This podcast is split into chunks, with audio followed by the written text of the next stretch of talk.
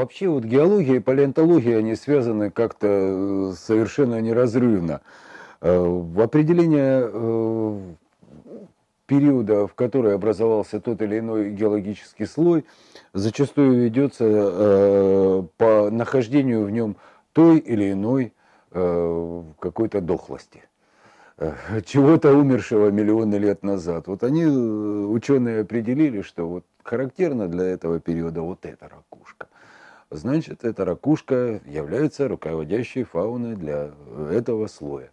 И вот эта вся э, вещь приводит к очень интересному результату. Во-первых, мы, зная руководящую фауну, э, можем определить, к какому геологическому периоду э, относится та или иная Э, каменюка, которая встретилась нам под ногами. Э, либо наоборот, вот мы встретили каменюку и с удовольствием ищем в ней отпечаток э, чего-нибудь интересного. Ну, вы знаете, вообще на самом деле бывает это очень увлекательным. Например, каждому человеку свойственно собирательство. И вот люди ходят по меловым горам Среднего Дона и собирают чертовы пальцы. И эти чертовы пальцы используются и в народной медицине, и в шаманской медицине, и вообще откуда они появились, такие похожие на янтарь, заостренные желтые палочки.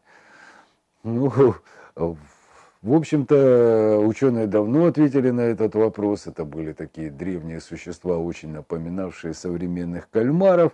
И у них э, нельзя сказать, что на хвосте. Они плавали как бы хвостом вперед.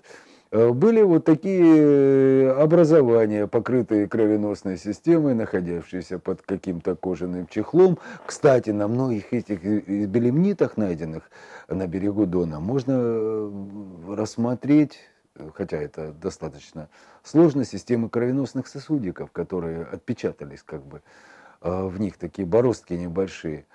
В общем, это часть внутреннего следа давно вымершего вида кальмара. Что можно еще найти? Можно найти очень интересные плеченогие моллюски вот в этих э, горах, которые расположены по берегам Северского Донца, в легендарных двух сестрах, э, особенно в Северном Гребне. Многие люди их там находят и не верят, что это вот жили такие существа 310 миллионов лет назад. А действительно тогда были такие плеченогие моллюски, которые называются брахиоподами. Да на самом деле живут они, их виды некоторые живут и до сих пор. Но в этих камнях они встречаются. И э, вообще множество э, каких-то вещей, которые давно известные ученым, вызывают большие-большие нездоровые сенсации Э, среди любителей э, древних цивилизаций. Ну, к сожалению, наверное, у меня не будет этого образца, но в этих известняках и на тех же двух сестрах присутствуют такие фарфоровые изоляторы небольшого размера. Э, всегда их показывают как древние шурупы, древние винты, как их только не называют. Жила такая лилия древняя в морях, Криноидея называлась. Вот она имела такие вот ножки, ручки, похожие очень на изоляторы. И вот они часто встречаются, и обычно такой ажиотаж вызывают такие находки. Хотя это достаточно распространенная на нашем Донецком кряже находка в известняках. Э, очень интересно, э, опять же, та тема, которой я неоднократно касался, это кварцитовидные песчаники. Уж э, действительно, где загадка, там загадка. Ученые, кстати, до конца не поняли. Я уже рассказывал о том, как образовались вот эти сливные кварциты. Я говорил, что протекая сквозь песок, высокоминерализованные растворы, еще некоторые ученые добавляют в условиях достаточно высокой температуры, э, эти растворы приводили к наращиванию размеров песчинок, которые в конце концов сливались между собой и образовывали вот такой сливной кварцит. кварцит. А, вот. Почему это произошло, почему этот процесс за, э, охватил такую огромную территорию и время э, время действия этого процесса является достаточно такой неизведанной еще проблемой. Этого, в принципе, никто еще не определял. И что же произошло такое на планете? Ну вот, мне оппонент мой сказал, что в один момент на Земле, в те времена, 40 миллионов лет назад, пошли кислотные дожди, и в результате этого пески слились в кварциты. Причем они слились очень быстро, в течение нескольких дней. Поэтому внутри этих кварцитов можно найти окаменевшие следы стволов деревьев, можно найти странные отверстия, чуть ли там не отпечатки человеческих ног находят. Ну, это все, конечно, фантастика, э, действительно много неясного. Э, как я уже говорил, э, в таких местах, где найдены нами петроглифы в кварцитовидных песчаниках, очень много разных странных отверстий. Их приписывают то древним цивилизациям, их приписывают э, чуть ли не инопланетянам. На самом деле ученым они давно известны, и называются они ризоконкреции или Роренштейны. В общем-то, это те образования, э, которые получились вокруг отмерз... э, корней, попавших в песок. Ну, в форме корней они отношения почти что не имеют. Это ученые говорят, что, отвечая на вопрос, а почему многие эти отверстия являются ромбическими или чисто э, ровными окружностями, и почему они окружены какими-то слоями. В общем, это э, достаточно такой спорный и э, интересный процесс выяснить кто привел к образованию вот этих древних труб, в кварцитовидных песчаниках. Э, один из ученых, э, Александр Аркадьевич Ярков, выдвинул гипотезу, что это окременевшие остатки багряных водорослей палеогена, так называемые багрянки. При жизни они имели известковый талом, состоящий там из известковых нитей. В результате, в результате процессов замещения это все заместилось кремнеземом и образовались вот такие трубы, которые мы видим внутри кварцитовидных песчаников. Ну, ему многие возражают, говорят, что здесь нельзя э, относить все к водорослям. В общем, в этом вопросе очень много еще неясного. Э, на самом деле очень сложно исследовать эти все процессы. Невероятно сложно э, создать какие-то, смоделировать какие-то условия и посмотреть, как нарастает это все внутри. Так что здесь само по себе множество загадок. Но э, если мы говорим о палеонтологии и о Ростовской области, то прежде всего э, я, наверное, все-таки оставлю за бортом ту часть рассмотрения, которую вы можете получить в Азовском палеонтологическом музее. Э, богатейшая коллекция палеонтологии млекопитающих, что было найдено на территории Ростовской области представлена там, и я не вижу должным просто пересказывать. Хочу рассказать, что интересного можно найти, бродя по нашим донским степям. Э, это прежде всего окаменевшее дерево. Э, вот э, существует такой интересный процесс, который относится не только к растительным остаткам, но и также к минералам, к различным. Один минерал может заместиться другим, Э, полностью повторив форму. Это вот такой процесс. И также вот э, живая древесина, попавшая в песок, может замениться кремнеземом при полном сохранении структуры. То есть там остаются канальцы всякие, э, видны устица. Э, вот этот процесс называется псевдоморфозой. И э, вот все наши окременевшие деревья, которые э, находят на территории Ростовской области, это та древесина, которая росла давным-давно и заместилась она с сохранением полностью структуры, то есть псевдоморфозой, минералами, опалом и халцедоном.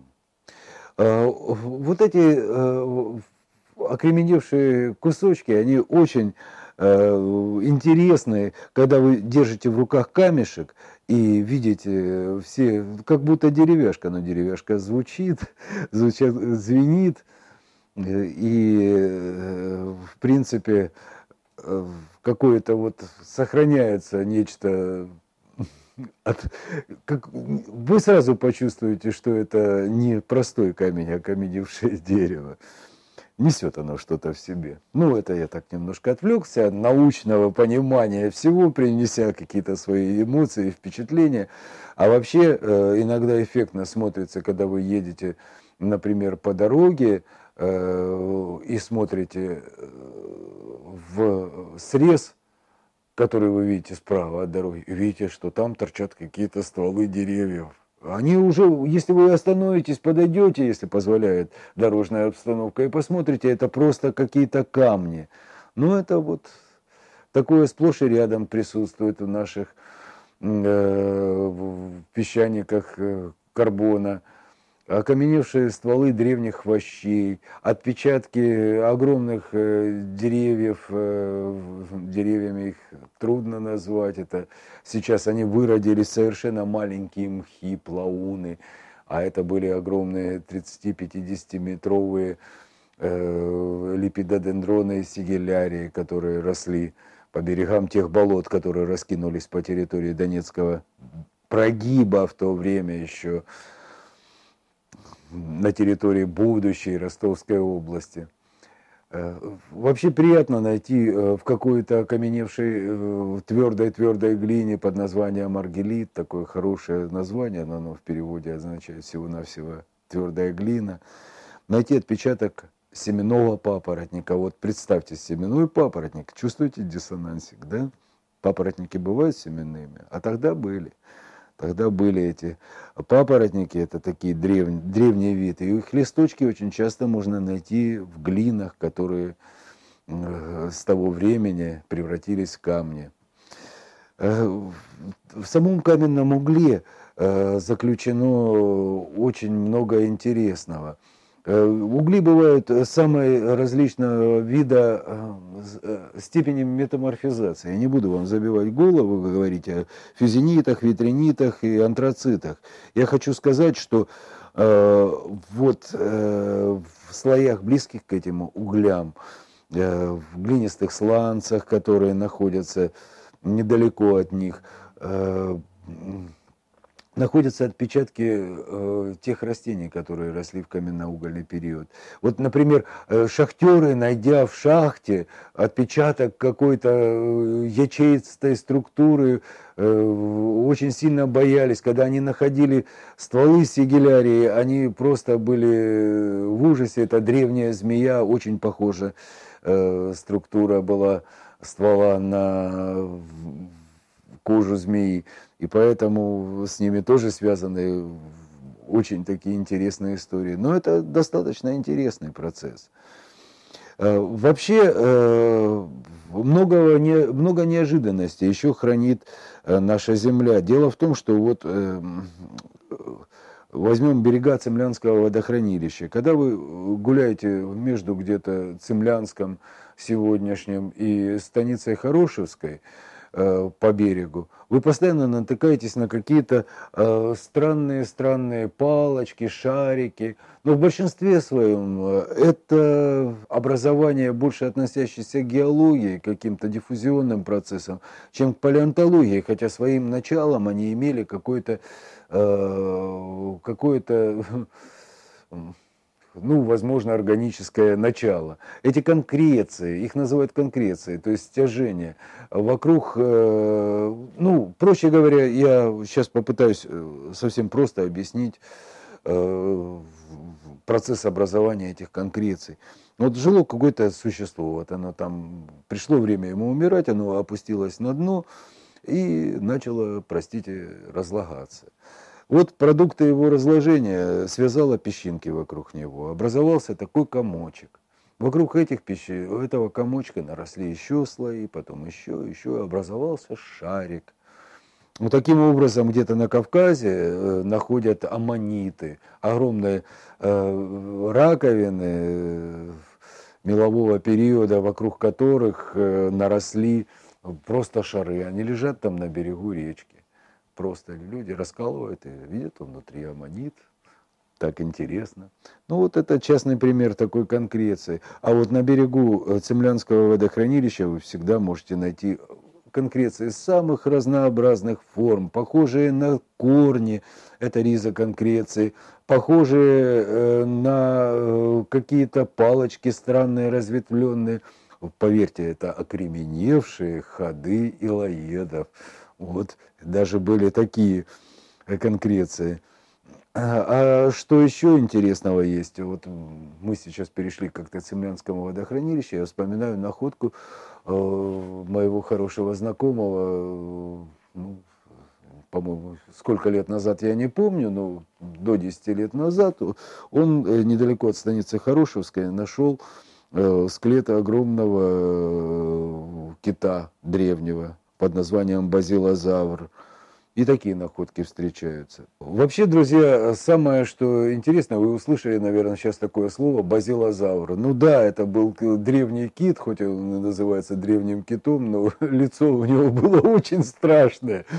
Я, я бы сказал, он больше походил на каких-то присмыкающихся, но тем не менее, это все-таки был кит. И э, чтобы окончательно поставить точки над «и», Э, насчет всяких парков юрского периода не повезло Ростовской области. У нас как раз-таки слои, относящиеся, палеонтологические слои, относящиеся э, к тому периоду, когда на Земле было царство динозавров, они отсутствуют в наших землях. Отсутствуют о них почему? Да потому что вся территория Ростовской области сложена в основном из осадочных пород. Осадочные породы, они сами за себя говорят, это осадки, в основном э, речные, морские, озерные осадки. А смыто, что само по себе оказывается, суша. Так вот, во времена юрского периода, трясового периода, части мелового периода у нас здесь господствовала суша. И, к сожалению, динозавров у нас найти нельзя.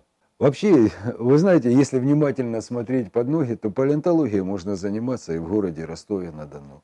Таким образом, прогулявшись по Большой Садовой и увидев э, у подножия деревьев розовые э, отпечатки, розовые камни, э, которые когда-то были остатками терриконом, террикона Донецкого кряжа, вы можете обнаружить там отпечатки древних растений – а в любой куче щебня вы можете найти отпечаток ствола древнего дерева, росшего 300 миллионов лет назад. А в, на каком-нибудь меловом обрыве и вы можете обнаружить чертов палец. В общем, внимательно надо смотреть под ноги, там много интересного.